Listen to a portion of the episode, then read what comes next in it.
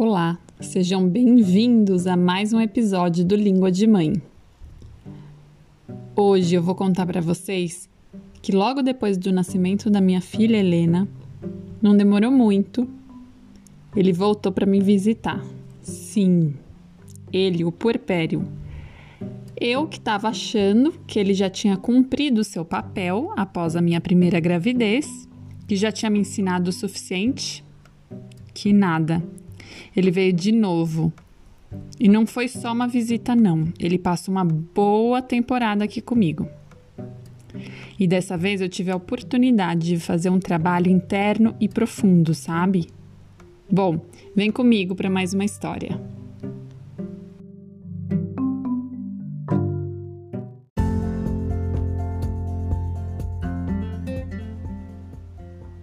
Se você ouviu o episódio anterior, eu falei que após o parto da Helena, a minha mãe ficou comigo aqui em casa por 20 dias. Mas logo a minha mãe precisou voltar para São Paulo para trabalhar.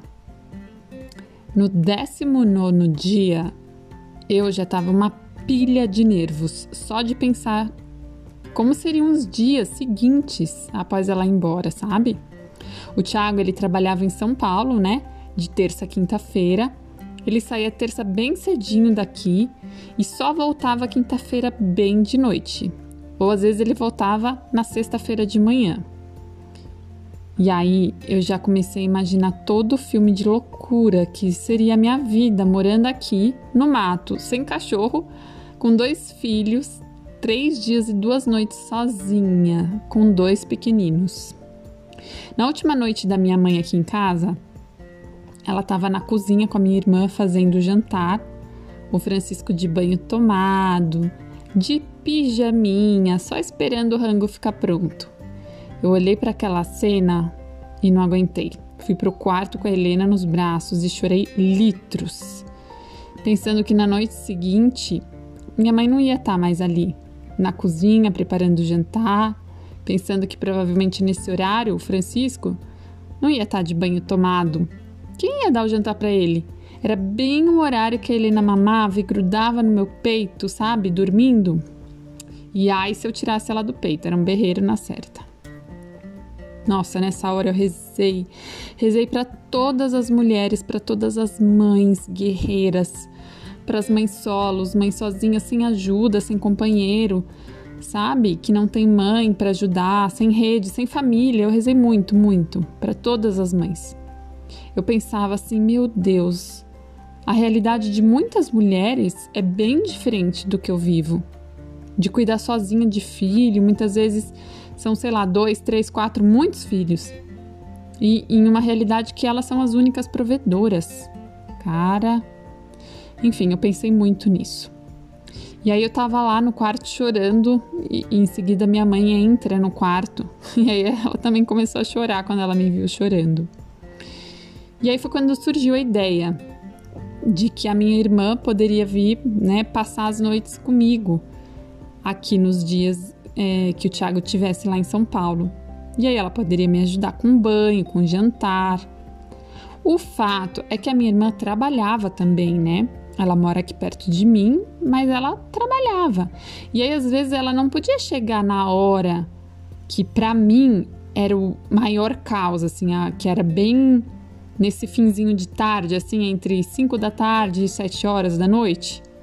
Às vezes ela chegava antes, ok, só que às vezes ela chegava depois, né? E às vezes ela chegava no meio. E foi com...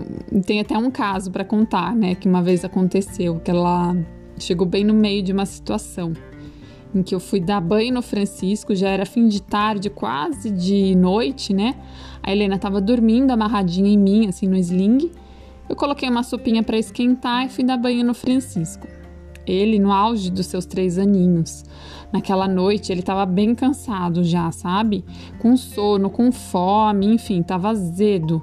E eu também estava com fome, estava cansada, estava ali dando banho nele, com a Helena dormindo no sling e claro, eis que ela acorda bem no meio desse processo e começa a chorar muito.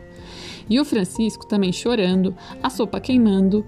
Eu começo a chorar também, e aí, bem no meio dessa cena, minha irmã chega para me acudir. Eu percebi que eu estava ali revivendo aquele processo todo do puerpério, tudo de novo. Ele estava me fazendo olhar para minhas escolhas e para as consequências delas. Porque, assim, eu havia escolhido ficar aqui na minha casa, sem o meu companheiro, com os meus dois filhos pequenos, né? Morando numa cidadezinha afastada de São Paulo. Eu escolhi naquele período meu de pós-parto que eu não queria ir para São Paulo junto com meu marido, que trabalhava três dias por semana lá. Eu escolhi não enfrentar a organização de mala de duas crianças, mais a minha, de enfrentar o deslocamento Piracaia-São Paulo, sabe? De me hospedar na minha mãe ou nos meus sogros, de, de terminar o meu resguardo nesse vai e vem de cidade. Eu escolhi ficar aqui, quietinha na minha casa. E agora eu precisava olhar para as minhas escolhas e acolher, aceitar e tentar me organizar dentro disso tudo. Parece que o Porpério vem para falar assim para você, sabe? Filhinha, você tem uma questão aí nas suas mãos. Que tal olhar para ela? E foi isso. Eu tive que olhar para minha questão. Não foi fácil, não foi suave. Eu chorei muito, eu me questionei muito. O fato é que eu tive que olhar para as minhas questões e, e, e fui des desenvolvendo a habilidade de me organizar e me adaptar dentro de tudo isso. Nossa, aí eu rezava todos os dias em que eu ficava sozinha aqui com as crianças, para todas as mães, para todas. Se você é mãe, deve ter sentido aí da sua casa uma energiazinha de amor vinda de não se sabe onde. Era eu que estava mandando. E aí, nos dias que o Thiago estava aqui em casa, aí era outro esquema. Eu ficava ótima, eu descansava bem, eu dormia bem, sempre que possível, né? Eu dava uma deitadinha, uma descansadinha, tomava banho decente, cozinhava alguma coisa, né, para já ficar para semana. O Thiago também cozinhava, tal. A gente passeava, a gente recebeu bastante amigos nessa época aqui em casa, mas era só chegar segunda-feira de noite que eu já entrava naquela vibe de mau humor, pensando como seriam os próximos três ou quatro dias sem ele aqui em casa. Bom, para facilitar os dias em que, que eu fosse estar aqui sozinha, a gente tinha, né? A gente tinha uma pessoa nessa época que fazia faxina aqui na nossa casa uma vez por semana. E para facilitar mais ainda, a gente fechou com uma vizinha nossa que cozinhava.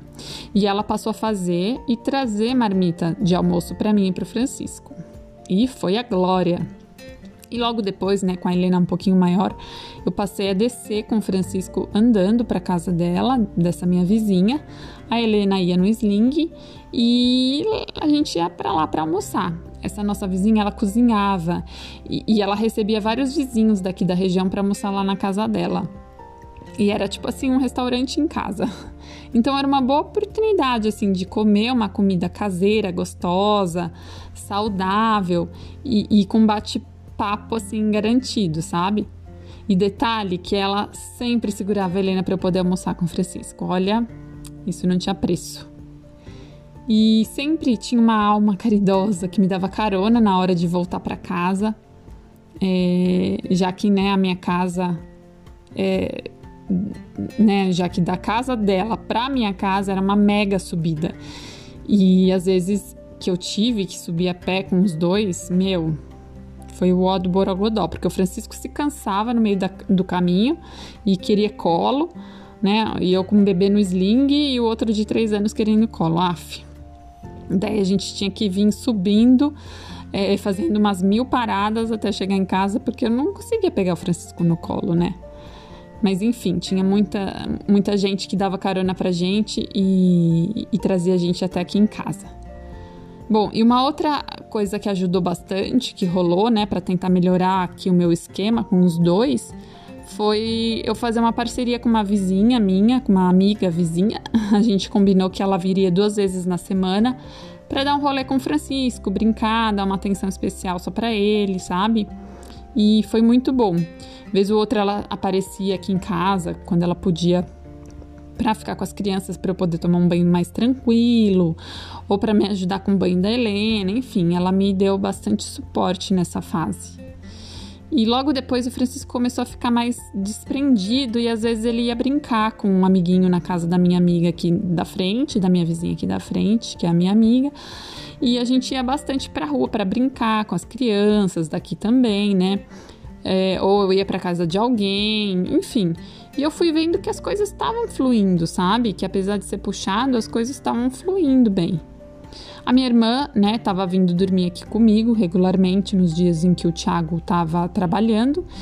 E, e aí, enfim, tava, tava fluindo. Só que eu não podia empatar a vida da minha irmã, né, para sempre, porque por quanto tempo que ela ia ter que vir, né, aqui em casa dormir comigo? Daí eu decidi liberar ela, eu disse que já tava tranquilo. Mentira, né, que ela não precisava mais vir e tal. E aí eu passei a criar as minhas próprias técnicas de sobrevivência, né, nesses três dias que o Thiago não ia estar aqui em casa. E é claro, né, que a minha irmã, ela sempre que podia, ela aparecia aqui para me dar um help e tal. Às vezes vinha alguma amiga, mas eu entendi que assim, se rolasse ajuda era lucro, né? Que eu não podia ficar contando com aquilo, né, criar uma dependência com aquilo. Eu precisava lidar com as minhas próprias coisas e tal, era minha vida, enfim. E eu sei que assim, pedir ajuda para mim era um, é, um grande desafio, assim, eu não pedia. Eu não conseguia pedir, ainda hoje eu não consigo. E eu vejo como isso me ajudou a afundar muito na lama do meu puerpério, sabe? Mas enfim, daí uma das minhas estratégias, né, também de, de conseguir me organizar aqui sem minha irmã dormindo aqui comigo, foi de começar a rotina da noite mais cedo. Então eu dava banho no Francisco mais cedo. Muitas vezes a gente tomava banho nós três juntos, né? Não era sempre, mas eu fui desenvolvendo uma técnica super master de me banhar e de dar banho no Francisco com uma mão só enquanto eu segurava a Helena com a outra. Eu, deixa, eu deixava ele no banho, né? Depois que a gente terminava, ele ficava no banho com chuveirinho lá brincando enquanto eu me enrolava no roupão com uma mão e com a outra segurando a Helena. Me enrolava ela na toalha e a gente ia pro quarto, trocar de roupa tal. E depois eu voltava para pegar o Francisco, enquanto ela ficava no carrinho de bebê. Nisso já tinha né, uma sopinha no esquema, o Thiago sempre fazia, sei lá, várias sopas, deixava congelada. Isso quando também não sobrava a marmita do almoço, a gente comia depois. E aí o lance da comida tava fluindo, né? Aí na hora de dormir, ia todo mundo pro quarto, pro meu quarto, apagava a luz tal. É, eu colocava o Francisco na minha cama, ia contando uma historinha, enquanto isso eu tava dando mamar pra Helena. E a Helena sempre dormia muito fácil, né? Mamando no meu peito. E aí logo o Francisco também dormia tal. E aí quando tava todo mundo dormindo, eu nem acreditava. Eu deitava na cama e eu nem respirava direito para não acordar ninguém, sabe? A gente dormia os três juntos na cama e, e fazia umas barreiras assim, né, para ninguém cair e tal. E nessa hora eu já estava tão esgotada, tão cansada, que se tivesse ficado uma luz acesa na sala ou se tivesse ficado comida para fora da geladeira, meu, ficava assim, porque eu simplesmente não conseguia levantar da cama. E num segundo eu já estava dormindo, né? Mas sempre que eu alcançava, né, um lance a mais na escada da evolução como ser humano se tornando uma nova mãe, eu sentia o puerpério por ali me rondando. E lá surgia mais uma questão que ele esfregava na minha cara para eu trabalhar. Ah, você já se agilizou aí com banho? Ah, já tá com o esquema tudo certinho aí pros rangos e tal? Ah, e o soninho da galera, tudo ok? Então toma essa, toma mais essa aqui para você. E pá! E aí surgia mais alguma coisa para eu trabalhar. E aí foi um caos para ilustrar isso. Que aconteceu, uma história que aconteceu assim uma noite, quando aparentemente estava tudo tranquilo a minha amiga, essa minha amiga vizinha que, que me ajudava com o Francisco duas vezes por semana aqui e tal, ela estava por aqui em casa me dando um help. O Francisco estava bonitinho no esquema para dormir já, ouvindo historinha que ela estava contando para ele no sofá. Ele estava quase dormindo já. Né? Ele já tinha tomado banho, já tinha jantado, a Helena também já estava prontinha. Eu embalei ela, tal, ela já dormiu. Coloquei ela na cama, né, fiz uma trincheirinha assim, coloquei umas almofadas ao redor dela para poder ir lá buscar o Francisco na sala e levar a minha amiga até a porta. E ela, antes de se despedir, ela me perguntou assim: "Ah, você quer que eu durma aqui com vocês?" E eu disse toda confiantona assim: "Não, imagina, não precisa, né?" Imagina, fica tá tudo tranquilo. E aí a gente se despediu, ela foi embora. Eu fui indo pro quarto de mãos dadas com o Francisco Pitiquito, que já estava assim caindo de sono. Mas aí ele pediu para voltar porque ele queria beber água, né? Aí a gente foi para a cozinha para ele beber água. Ele estava descalço. E aí ele me pisa numa abelha morta. E aí começa aquele berreiro. E eu sem entender nada, né? Eu pego ele no colo, tento entender o que, que tá acontecendo, até ele me falar que é algo que tinha, tinha alguma coisa no pezinho dele. Aí eu olho, né, e vejo que, que era uma abelha e tal. E aí, na hora lá do quarto, a Helena começa a chorar também, né? Porque ela ouviu os berros do Francisco. Eu fiquei igual uma barata tonta. Eu não sabia se eu ligava para minha amiga voltar né, pensei em ligar para ela voltar, fiquei meio tonto sem saber o que fazer. Peguei o Francisco no colo, corri pro quarto, né, para acudir a Helena, acendi a luz tal para tentar ver melhor o pé dele. E aí a Helena, obviamente, chorou mais ainda, né, com a, com a luz acesa na cara dela. Enfim, eu fiquei toda perdida, assim. Nessa hora eu tentando, comecei a ver na internet o que fazia quando, né, tinha picado de abelha tal, desisti. E aí liguei para meus vizinhos da frente, aqui para os meus amigos da frente e falei com o marido da minha amiga. E aí ele me deu uma luz. Ele falou assim: Meu, vê se tem ferrão, lá vai passar gelo. Se tiver babosa também, ajuda muito. Babosa, né, tira dor e tal. E, e engraçado que desse, né, desde esse dia eu passei a ter sempre uma folha de babosa aqui no esquema dentro de casa para né, acontecer um caso desse, porque a babosa ela precisa é mais interessante, né? Se deixar escorrer aquele caldo, aquele líquido verde dela, antes de usar. Então já deixo sempre uma, sempre aqui em casa tem uma folha de babosa aqui no esquema. E, e aí esse meu amigo ele me perguntou, ele falou: "Lu, você quer que eu vá aí? Né, tá tranquilo aqui, eu chego aí num, num pulo".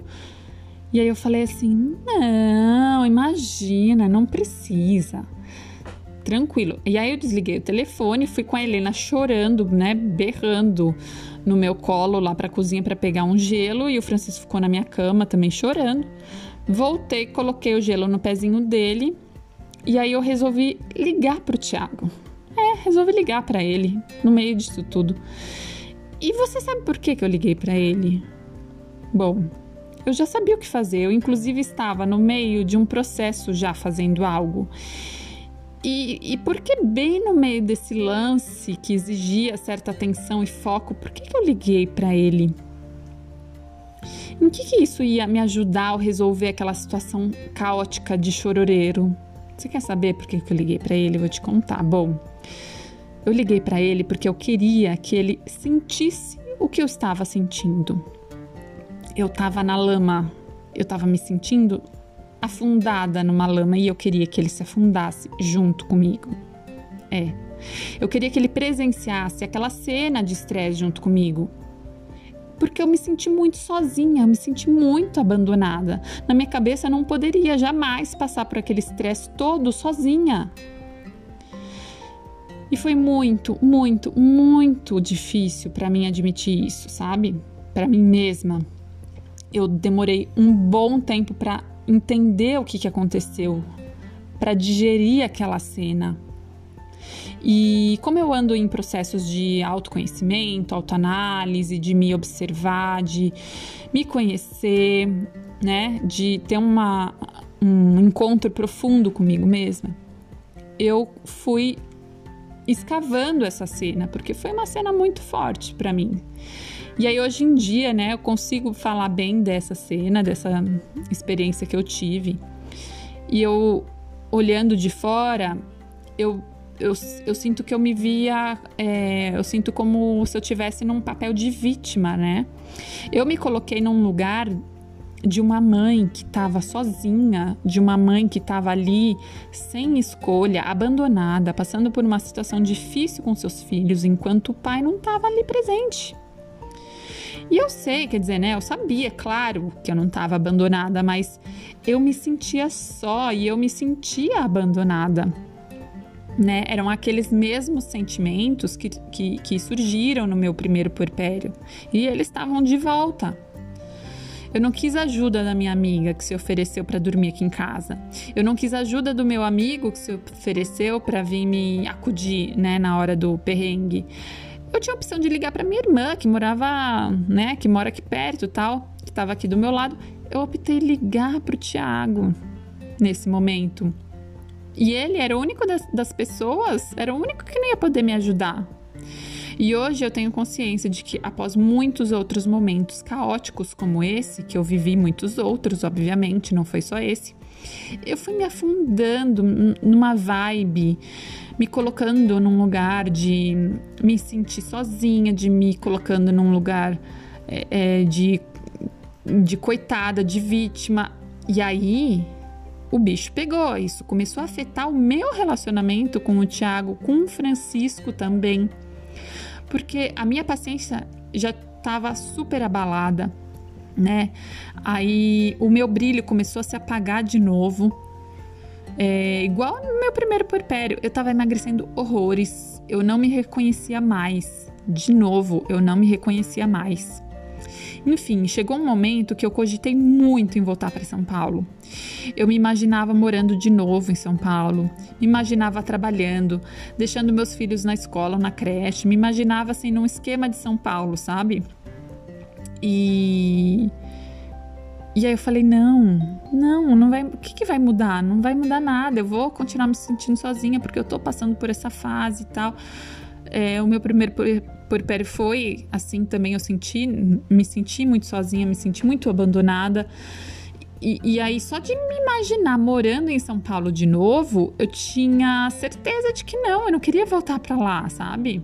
Só que ao mesmo tempo eu também não queria ficar sozinha. E aí foi quando eu recebi, certa noite, uma ligação.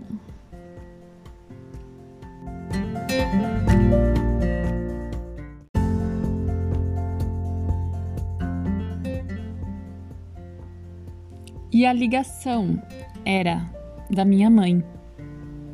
Ela me ligou dizendo que havia quebrado o dedinho do pé, que era um ossinho muito difícil de colar e que muito provavelmente ela ia precisar de uma cirurgia. Ela me disse que o negócio era tão sério que na hora que ela passou em consulta, o médico já deu 90 dias de licença de cara, assim, porque ela não podia encostar o pé no chão. E na hora, a minha alegria foi tamanha que eu soltei um: Mãe, nossa, que bom! Você vai vir pra cá? E ela disse assim: Sim, claro, eu posso ir pra aí, eu vou pra aí. Mas Lu, não é bom, Lu, é muito sério, eu vou ter que fazer uma cirurgia. O médico disse que esse ossinho que eu quebrei é muito difícil de colar, é muito raro conseguir colar, mesmo com repouso, porque ele tá num lugarzinho ali que ele não consegue se juntar. Putz, na hora eu me toquei, sabe? O que, que eu tava falando? Poxa, o que, que eu tinha falado? E aí eu disse pra minha mãe, né? Eu falei, nossa, mãe, desculpa, verdade, meu, ai, é que você aqui seria o sonho. Vem, vem que eu cuido de você e você cuida de mim. Bom, acabou que a minha mãe veio pra cá e por um bom tempo eu me senti mais leve.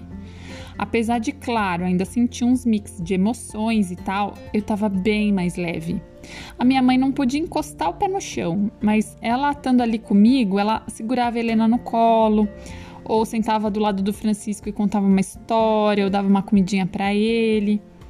E aí a minha irmã passou a estar mais aqui com a gente, né, aqui em casa, porque ela vinha ajudar a cuidar da nossa mãe, com os conhecimentos ayurvédicos dela. Enfim, até que um dia a gente recebeu aqui em casa um casal de amigos que são Teta Healers. Teta Healing, para quem não conhece, não sabe, é um tipo de terapia voltada para cura emocional e física. Eu não vou me alongar muito é, nesse tema, mas eu pretendo falar sobre o Teta Healing em outros episódios. É, enfim, e aí é, esses meus amigos, né, ouvindo a história da minha mãe, a minha amiga disse assim: Gente, vocês quebraram o pé da sua mãe. Você e sua mãe quebraram o pé dela. Eu falei assim: Como assim? Tá doida? Ela falou assim: Não, amiga, é que é, é o seguinte. você nessa situação que você tava, de não querer estar tá sozinha, né? Pós-parto, puerpério, loucura toda de sentimentos, se sentindo solitária, né, né?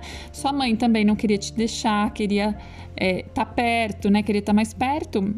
O universo entendeu que de alguma forma precisava juntar vocês duas, juntar é, a mãe com a filha, a mãe que estava tanto precisando da filha e a mãe que estava querendo tanto ajudar a filha. E eu falei, cara, como assim? Não, não é possível. Enfim, e aí ela explicou pra gente o que, que era o Teta Healing, como que era a base e tal, né, as, as técnicas e tal. E aí ela deu uma sugestão pra gente, né? Ela ensinou a gente a fazer uma espécie de meditação, que era uma mentalização de que o pé da minha mãe ele poderia se curar, de que o osso dela né, não precisaria estar quebrado para ela poder estar do meu lado, de que o ossinho dela é, não precisaria estar quebrado para que eu não me sentisse sozinha, que eu poderia me sentir acolhida e estar ao lado da minha mãe de uma maneira mais elevada, não de uma maneira, né, negativa, ruim, na doença, assim, né? E que nós duas, é, estando ciente desse fato, a gente entendia que o ossinho dela poderia, que o pé dela poderia se curar. Eu sei que logo depois, na, nessa na semana seguinte, a minha mãe foi para São Paulo com minha irmã para fazer um raio-x, né? Porque ela precisava levar alguns exames para o médico antes da cirurgia. E elas tiveram que fazer o exame de raio-x em três lugares diferentes para constatar o resultado, né? Já que no primeiro exame estava mostrando que o ossinho estava colado, que não precisaria de cirurgia. E os outros exames também mostraram o mesmo. O osso realmente tinha colado certinho, o médico não acreditou, por isso que ele pediu para minha mãe repetir o exame em lugares diferentes, porque ele falava que assim o tempo para de imobilização era muito curto para ter colado o osso. E mesmo se fosse tivesse esperado os 90 dias, mesmo assim teria sido hum, muito raro de colar, né? E ele falou, não acreditou e por isso que ele pediu para ela fazer três exames em lugares diferentes. Mas enfim. É, eu, sei, eu sei que, assim, claro, rolou outras coisas, né? Minha, mãe, minha irmã cuidou da minha, da minha mãe com técnicas da Ayurveda, né? Com tratamento da Ayurveda. Ela tomou muito sol, que é bom pro osso. Ela parou de consumir laticínios, parou de consumir café, o que ajudou bastante na questão da recuperação do osso. Enfim, mas eu acredito muito que a nossa mentalização ajudou bastante, liberou aí umas questões energéticas. Enfim, isso é a minha crença. É, e aí a minha mãe passou três meses aqui com a gente, né? Que ela é, da licença dela e só que acabou esse tempo, ela teve que voltar para São Paulo, né? Aí já era começo de 2018, né? Que eu comecei a contar essa história desde que a Helena nasceu, que foi em agosto de 2017. E agora já era início de 2018, ano novo, vida nova. A Helena já estava com cinco meses, se não me engano. O Francisco iria começar a frequentar um espaço na cidade, que era mais ou menos como se fosse uma escola, né? Mas não era uma escola. Eram duas vezes na semana só. E eu achava que ele frequentando esse espaço, ele teria um momento só dele, com os amigos dele, enfim.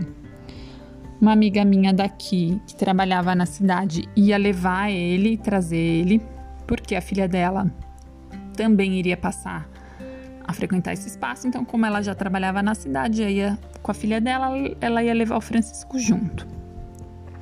Eu fui junto, né, com eles alguns dias para adaptação, né, no comecinho, com a Helena junto também. E aí depois do período de adaptação, ele passou aí sozinho com essa minha amiga, né?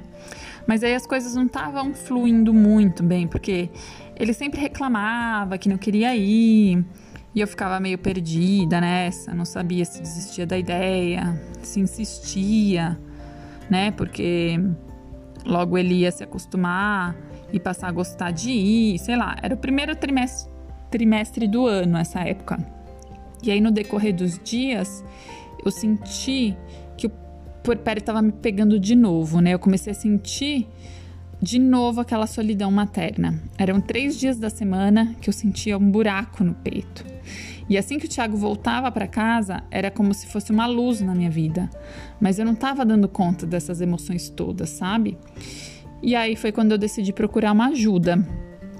né? Mas como no meu caso eu tenho uma quedinha por coisas mais alternativas, eu fui atrás de uma terapia diferente. Ela chama bioneuroemoção. E também eu posso falar dela num outro episódio, mas eu digo que ela me ajudou bastante, né? Bastante mesmo. Nessa época, o estado de saúde do meu pai piorou muito. Então juntou um monte de coisa, né? Eu com aqueles sentimentos de me sentir sozinha, porque eu ainda não tinha resolvido essa questão dentro de mim. O Francisco frequentando o espaço lá na cidade, mas né, que não estava gostando de ir. É, o meu pai doente, né? Cada dia que passava ele ficava pior, a doente saía avançando, o puerpério me rondando forte ainda. E nessa loucura toda, né, de sentimentos e emoções, o Francisco começou a reclamar de dor no coração. Vez ou outra ele reclamava, falando que o coração dele estava doendo. Ele falava: "Ai, meu coração está doendo". Além do que ele começou a apresentar várias outras questões, como noites mal dormidas, choros noturnos, pesadelo. Ele estava super apegado em mim, sabe? Tava meio arisco com a Helena. E para muita gente aquilo não passava de uma fase de ciúmes. Eu até pensei que pudesse ser mesmo, tal, normal, né? Tá com a irmã crescendo, sei lá. E aí uma amiga minha até me indicou fazer umas coisas bem interessantes com ele, que era falar durante o sono REM e dizer assim: "A mamãe te ama muito, o seu lugar como filho mais velho está garantido, o seu amor está garantido". E durante as atividades do dia a dia, para eu tentar seguir uma hierarquia entre, né, dos irmãos, sempre que possível. Então, por exemplo, servir a comida do Francisco primeiro, dar o banho nele primeiro, claro, isso dentro das possibilidades da nossa rotina, né? Mas com o intuito dele sentir de verdade que o lugar dele estava preservado mesmo, né? Enfim, aí eu fiz isso, mas no fundo, no fundo, eu sabia que não era ciúme, sabe? Eu sabia que tinha coisa minha ali nele, que ele estava refletindo coisas minhas. É, ele estava me trazendo à tona questões que eu não queria olhar. E hoje, sabe, com mais conhecimento, eu sei da ligação forte que os meus filhos têm comigo. Eu passei em consulta com uma astróloga védica e ela me ela né, viu no meu mapa natal que os meus filhos refletem muita coisa minha para me mostrar e ensinar coisas que eu preciso trabalhar e olhar. Enfim, esse assunto de astrologia também eu posso falar num outro momento. Mas voltando aqui, né? A princípio eu fiquei mega noiada com essa história dele reclamar de dor no coração. E aí eu passei ele na nossa amiga, que era a nossa médica de família, né? Nos episódios anteriores de planejamento de parto e do parto da Helena, eu falei sobre ela, né? Se você não escutou, corre lá para escutar depois. E, aí eu passei o Francisco em consulta com ela, só que na verdade a consulta dele foi comigo, né? A, a médica falou mais com comigo do que com ele. Claro, ela falou com ele, examinou, tal, mas 90% da consulta foi comigo. E ela disse: Lu, é claro que o Francisco não vai querer ir para a escola, ele não vai querer ir para esse espaço porque você acha que ele vai querer te deixar sozinha, se isso é justamente o que você não quer. Ele é a pessoa que mais te ama, ele não, não vai querer te deixar sozinha se você não tá querendo ficar sozinha. Você não quer ficar sozinha, ele não quer te deixar. Você precisa resolver isso dentro de você. E essa dor no coração, quem tá sentindo é você. Olha para dentro de você e tenta entender o que é e de onde. É, da, da onde tá vindo essa dor? Enfim, eu sei que ela receitou um fitoterápico para nós dois, tal, receitou umas meditações para eu fazer. E aí eu saí de lá pensando, gente, mas como? Meu coração não tá doendo. Eu já olhei tanto para dentro, não sei mais o que olhar, né? E, claro, eu tinha passado ele em outros pediatras também, né? O, pediatra que estava acompanhando ele na época que a gente morava em São Paulo. E assim, tava tudo bem. E aí, eu fui percebendo que assim, né? Eu não, na verdade, eu fui percebendo nada. Eu não tinha pensado numa, na coisa mais óbvia, né? Eu tava perdendo meu pai. Eu tava longe dele e ele tava muito doente eu não estava conseguindo acompanhar ele, sabe? Muitas vezes ele me ligava e eu não conseguia atender por causa da correria com as crianças, né? Eu me sentia muito ausente, muito impotente.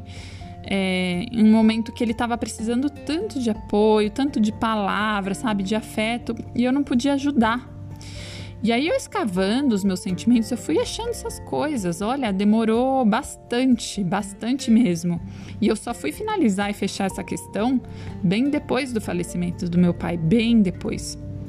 Era uma dor que eu abafava com o processo que eu estava vivendo de organização com as crianças, com as minhas questões de não gostar de ficar sozinha aqui em casa, né? Com o processo do suposto ciúmes do Francisco.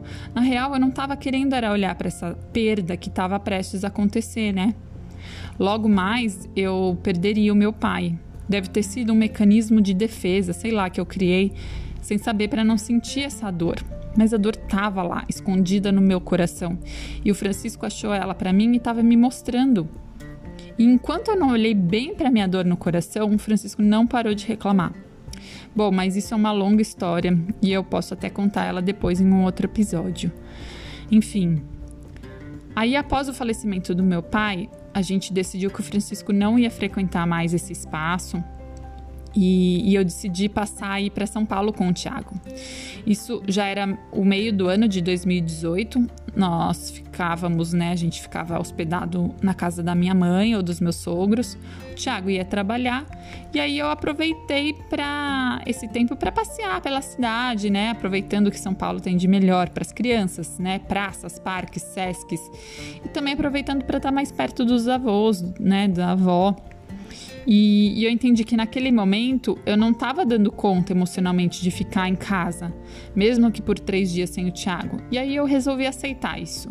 Foi um momento hum, bastante cansativo pelas viagens semanais, mas a Helena já estava maiorzinha, tal, né? Eu já estava mais disposta para é, enfrentar essas viagens. E, aí eu tava me sentindo melhor desse jeito, né? E outra coisa, semana que eu me sentisse tranquila de ficar, ficava em casa, se eu queria ir, eu ia sem pressões, sem os, ah, as exigências, sabe? E aí eu me permiti essa liberdade nesse nesse ciclo vivendo um novo porpério, aprendi a olhar para dentro de mim mesma, sabe? A não deixar as minhas questões é, e emoções de lado. Eu aprendi que se a gente não olha para dentro e tenta entender de onde vem aquilo é, e para que que aquilo veio, putz, aí dá ruim, né? Uma hora dá ruim. Quantas questões ficam dentro da gente, enterradas por anos, às vezes desde a infância. E quando elas vêm à tona, né, às vezes elas podem inclusive vir em forma de, sei lá, desequilíbrio da nossa saúde física, mental é, ou gerar problemas de relacionamento, diversas dificuldades na vida, enfim. Essa minha amiga Teta Hiller que eu falei agora há pouco, ela fala uma coisa muito legal em um vídeo dela. O nome dela é Raquel. Se você quiser se, se interessar pelo assunto e quiser procurar, procure os vídeos dela lá no YouTube. Chama o canal dele se chama Arete, de Teta Healing.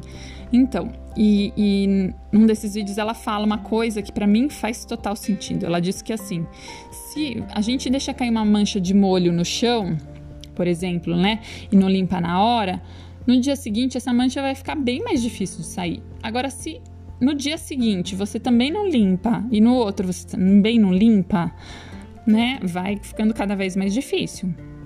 Agora imagina se essa mancha daqui fica daqui um mês, pra você limpar, ou daqui um ano, ou daqui 30 anos. Meu, como será que essa mancha vai estar? Tá? Enfim, isso só para ilustrar como seria mais benéfico a gente ir limpando as nossas manchas, né? Assim que a gente deixa o molho cair no chão. Ou talvez se não dá para limpar na hora, limpa assim o mais rápido que der, né? Não deixa por muito tempo.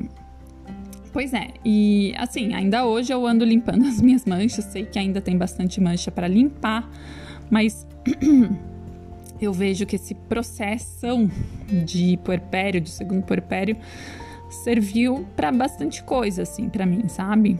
No sentido de aprendizados, evolução.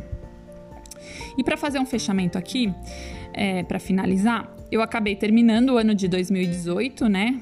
Nessa loucura toda aí, nessas histórias todas, com essas histórias todas que eu contei. E aí eu acabei o ano com um projeto na cabeça, né? Também teve isso. E eu, eu, eu vejo assim, né? Que eu finalizei a minha fase puerperal, assim, né? Minha fase de puerpério, com um desejo muito, muito forte de querer voltar a trabalhar formalmente, né? De querer produzir coisas para o mundo, de trabalhar além do trabalho que eu já exercia, exercia de criar os meus dois filhos. E esse projeto era o podcast, né? É, eu já até falei num, num, outro episódio aqui que ele chamava Ocitocina Cast, já tinha logo, já tinha tudo. Aí depois eu mudei o, o nome, ia chamar Mamaí, tava desenhando o logo também nessa época. E aí depois virou Língua de Mãe. e aí só foi ser lançado de fato em dezembro de 2009, em, em dezembro de 2019, né? E, e é isso, né? Hoje eu tô aqui com um delay de um ano, mais ou menos, contando tudo isso para vocês. Mas é isso, para finalizar esse episódio. Eu espero que vocês tenham gostado. Compartilhem. Um beijo e até o próximo episódio.